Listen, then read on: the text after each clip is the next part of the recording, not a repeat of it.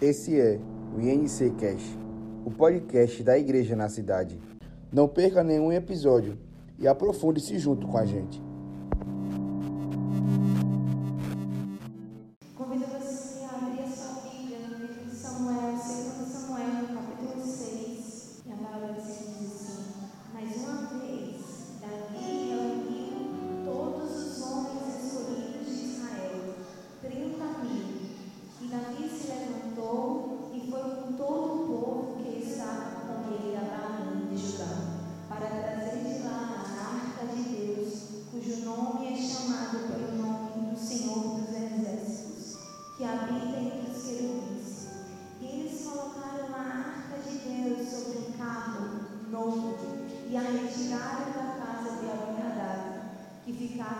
Moriá, e Uzá e Aiô e os filhos de Abinadab conduziram o carro novo. E eles se retiraram para a casa de Abinadab, que ficava em Gileá, acompanhando a arca de Deus, e Aiô seguiu adiante da arca. E Davi e toda a casa de Israel brincaram diante do Senhor com toda sorte de instrumentos feitos de, de, de madeira madeiras de cipres, de cipres também com arcas e com saltérios, e com, e com e com carneiro, cornetas e com símbolos. E quando chegaram à ilha de Nacon, Uzá estendeu a sua mão até a arca de Deus e segurou-a porque os bois a sacudiam. E a ira do Senhor se acendeu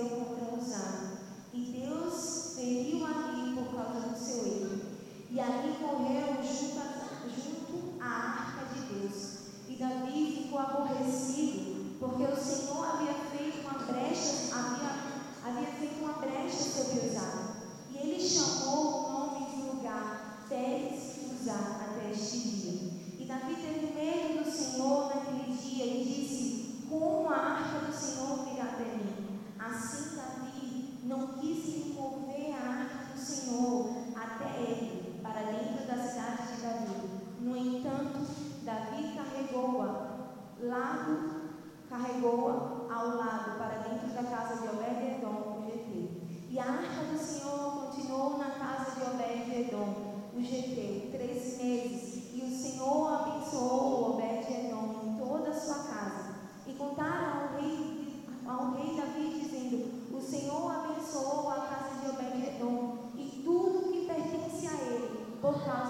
arca de Deus. Então Davi foi, foi e fez subir a arca de Deus da casa de Obed-Edom até a cidade de, até a cidade de Davi com júbilo. 13. E assim sucedeu que quando aqueles que carregavam a arca do Senhor haviam avançado seis passos, ele sacrificou bois e novilhos cevados. E Davi dançou diante do Senhor com toda a sua força. E Davi estava assim. Assim, Davi e toda a casa de Israel fizeram subir a arca do Senhor com brados e com som de trombeta. E quando a arca do Senhor chegou dentro da cidade de Davi, Micael, a filha de Saul, olhou através de uma janela e viu o rei Davi saltando e dançando diante do Senhor, e ela o desprezou no seu coração. E eles trouxeram para dentro a arca do Senhor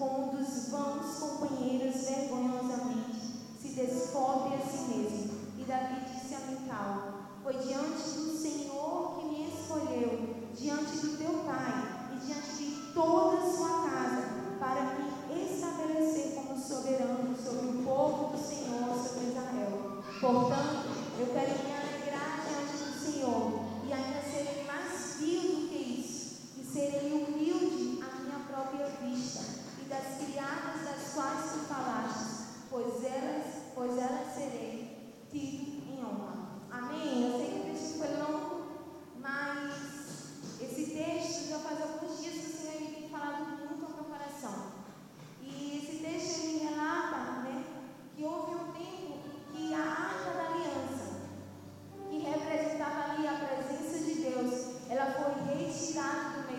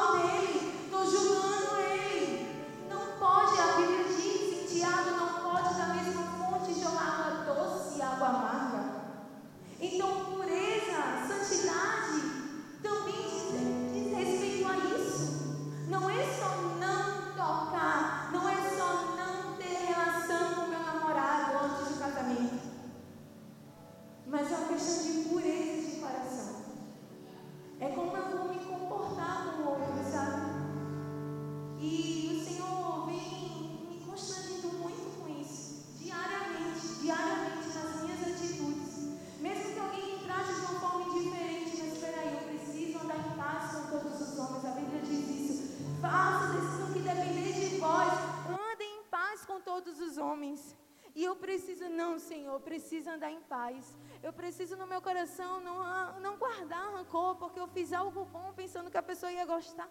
E não, andar em paz com todos os homens. E a Bíblia, gente, fala isso. E não tem como, a, a, o Senhor mesmo aqui em Coríntios está dizendo que Ele virá, que Ele habitará no meio de nós. Mas Ele diz: separem-se, se consagrem, se purifiquem. Porque não há como a gente servir a Deus e ao mesmo tempo servir ao mundo. E Davi aqui, quando ele traz a arca da aliança em um carro de boi, ele quis sim trazer a arca da aliança. Ele teve, foi uma motivação boa. Foi uma boa motivação. Mas isso também nos mostra, gente, que ainda quando a gente tem uma boa motivação, Deus ele jamais vai de encontro com os princípios dele que ele estabeleceu. Deus é zeloso. Deus é um Deus zeloso. Ele zela pela sua palavra. E Deus já havia estabelecido. E interessante que quem leva a arca da aliança num carro de boi foram os filisteus. E Davi e o povo, ele quis seguir o mesmo princípio, a mesma regra, do mesmo jeito que os filisteus, eles carregaram a arca, eles quiseram, acharam que também deveriam fazer assim. E nós, como igreja, nós precisamos viver com base no que o Senhor estabeleceu. Não é o que o mundo estabeleceu. Nós precisamos pedir ao Senhor que nos limpe mesmo de toda uma mentalidade contaminada, de tudo, tudo aquilo que é contaminado, tudo que entra, tudo que querem passar para nós, mas que não foi o que o Senhor estabeleceu. Não é o que a palavra diz, não é o que Deus diz. Deus jamais vai de encontro com a sua palavra. Nós falamos muito Deus, mas ah, isso aqui foi no Velho Testamento. Deus agora é um Deus de amor. Jesus é Pai, Jesus, ele é misericordioso, mas a Bíblia conta em Atos uma história de Ananias e Safira.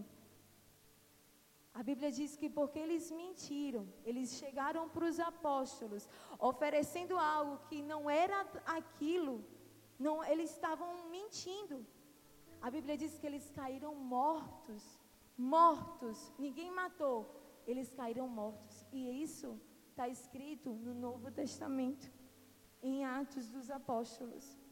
Depois que Jesus veio, porque Deus, ele jamais quebra com os seus princípios. O Senhor, Ele não quebra com a sua aliança. E se nós quisermos buscar a Deus, se nós quisermos construir no novo mundo, em Maceió, em Alagoas, no Brasil, nas nações da terra, um lugar para a glória de Deus, uma habitação para o Senhor. Se nós queremos construir um lugar para que o Senhor venha, tem que ser com base na palavra. Tem que ser do jeito dele. Tem que ser do jeito dele, não é do nosso jeito. Não é tipo, Deus, eu vou construir uma casa para o Senhor, mas olha, eu vou construir, mas eu vou ficar assim, a minha vida fica assim, eu estou servindo o Senhor, mas é assim, viu Deus? Não. É com base no que Ele ordenou.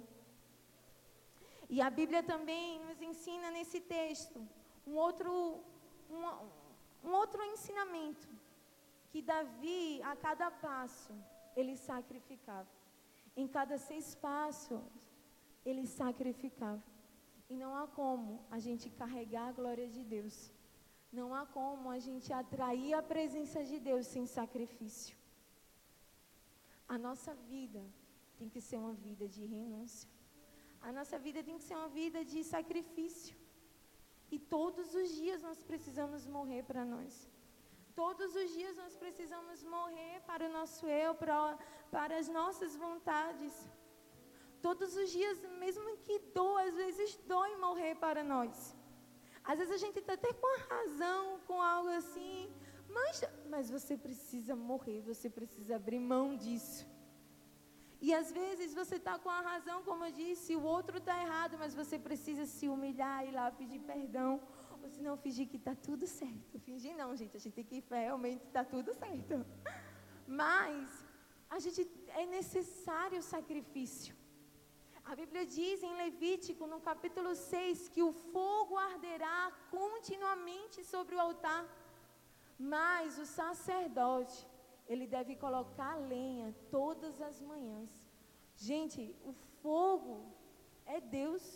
O fogo é Deus que manda mesmo. A glória é só Ele que pode trazer. Mas o sacrifício é parte nossa. O sacrifício é parte nossa. Para que o fogo venha, depende de nós. Para que a presença de Deus venha, depende de nós. No capítulo 2, a Bíblia diz que nós devemos oferecer o nosso corpo como sacrifício vivo, santo e agradável ao Senhor. Esse é o nosso culto. Nós devemos nos oferecer como sacrifício que o nosso eu, que as nossas vontades, elas sejam totalmente oferecidas, sejam entregues ao Senhor. E por último, Davi, ele se humilha. Davi, ele, como eu iniciei falando, Davi, ele não estava nem aí, gente. Ele não estava nem aí para o que a sua própria mulher achava dele. Ele não estava nem aí se até para sua esposa ele estava sendo ridículo. Davi, ele tinha um coração contrito, um coração inclinado para o Senhor. E sabe que nós possamos mergulhar cada dia mais nas Escrituras. Se nós queremos construir um lugar para o Senhor, se nós queremos que a glória de Deus venha, nós precisamos construir com base no que Ele deixou para nós através da Sua palavra. Nós devemos seguir os princípios que Ele estabeleceu. Não é do nosso jeito, não é da nossa vontade. Se nós queremos a glória de Deus, nós precisamos morrer. Nós precisamos se voltar para o Senhor de todo o coração. Há um texto em Lamentação que eu acho tão profundo, mesmo sendo simples, mas a Bíblia diz, o profeta ali diz para o povo: olha, levantem os seus corações juntamente com as mãos. O profeta ali estava dizendo: olha, o Senhor ele não quer só uma expressão externa de adoração. Mas enquanto você levantar a sua mão, erga também o seu coração. Se entregue totalmente para o Senhor. Que não seja uma adoração apenas externa, que não seja algo apenas que as pessoas estão vendo, algo visível, mas entregue todo o seu coração a Ele, porque o que atrai a presença de Deus é isso. O que atrai a presença de Deus é isso. E essa palavra, meus irmãos, não é uma palavra de condenação, não é uma palavra de, de comparação, não é uma palavra gerando peso na noiva, mas é para que essa palavra nos desperte. A palavra do Senhor diz que a sua palavra é como uma espada de dois gumes, que ela penetra aqui e ela também penetra aí, e ela entra no mais profundo do nosso ser e que a palavra dele gere uma mudança no nosso interior. Que o Senhor nos fira essa noite com a sua palavra. Que o Senhor nos fira nesses dias com fome pela sua palavra. Que o Senhor nos fira esses dias com uma devoção extrema em obediência à sua palavra. E eu me incluo nisso. Que o Senhor encha o nosso coração de amor genuíno por Ele. Porque só assim nós vamos ver as trevas sendo recuadas. Porque a Bíblia diz que enquanto a arca do Senhor, ela estava no acampamento dos filisteus, e os seus deuses estavam diante da arca do Senhor, os seus deuses apareciam caídos, as suas cabeças foram arrancadas. Ninguém arrancou a cabeça daqueles deuses. Ninguém derrubou aqueles deuses, mas o contato com a glória de Deus, com a presença de Deus, aqueles demônios, eles caíram. E se nós queremos ver pessoas sendo libertas nesse, nesse bairro, porque nós estamos aqui não só para se incendiar, não só para queimar, mas, e nós só não queremos a glória de Deus para sentir uma sensação de, nossa, esse culto foi para o céu mas nós queremos a glória para ver algo sendo mudado na terra. E se nós queremos a glória de Deus, se nós entendemos que só a glória de Deus pode fazer prostitutas passando por aqui entrarem aqui, pode fazer os drogados ali, os, os bêbados entrarem aqui e ninguém precisa tocar na cabeça deles. Eles mesmos vão vir aqui se prostrar, porque todo demônio se curva diante da presença de Deus. Nada resiste à glória de Deus, nada suporta a glória de Deus, e por isso nós devemos ansiar a glória dele mais que tudo. Porque o mundo precisa ser tocado pela glória de Deus. Porque o mundo precisa. O mundo precisa ser transformado. E se nós queremos isso, meus irmãos, se nós queremos ver isso, nós precisamos atrair a presença de Deus. Porque a palavra de Deus diz que quem convence o homem da justiça, do juízo e do pecado é o Espírito. Nós não podemos convencer ninguém. Nós, por mais que a gente grite aí, Toninho, a gente, Romário, faça o evangelismo, os meninos são bons nisso. Fa gente, olha a salvação. Gente, sem o Espírito convencendo, nada acontece. A Bíblia diz isso, que é o Espírito. É o Espírito que convence o homem da justiça, do juízo e do pecado. E nós precisamos atrair a presença de Deus.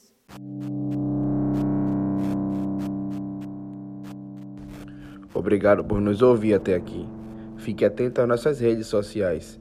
Em breve estaremos publicando mais episódios.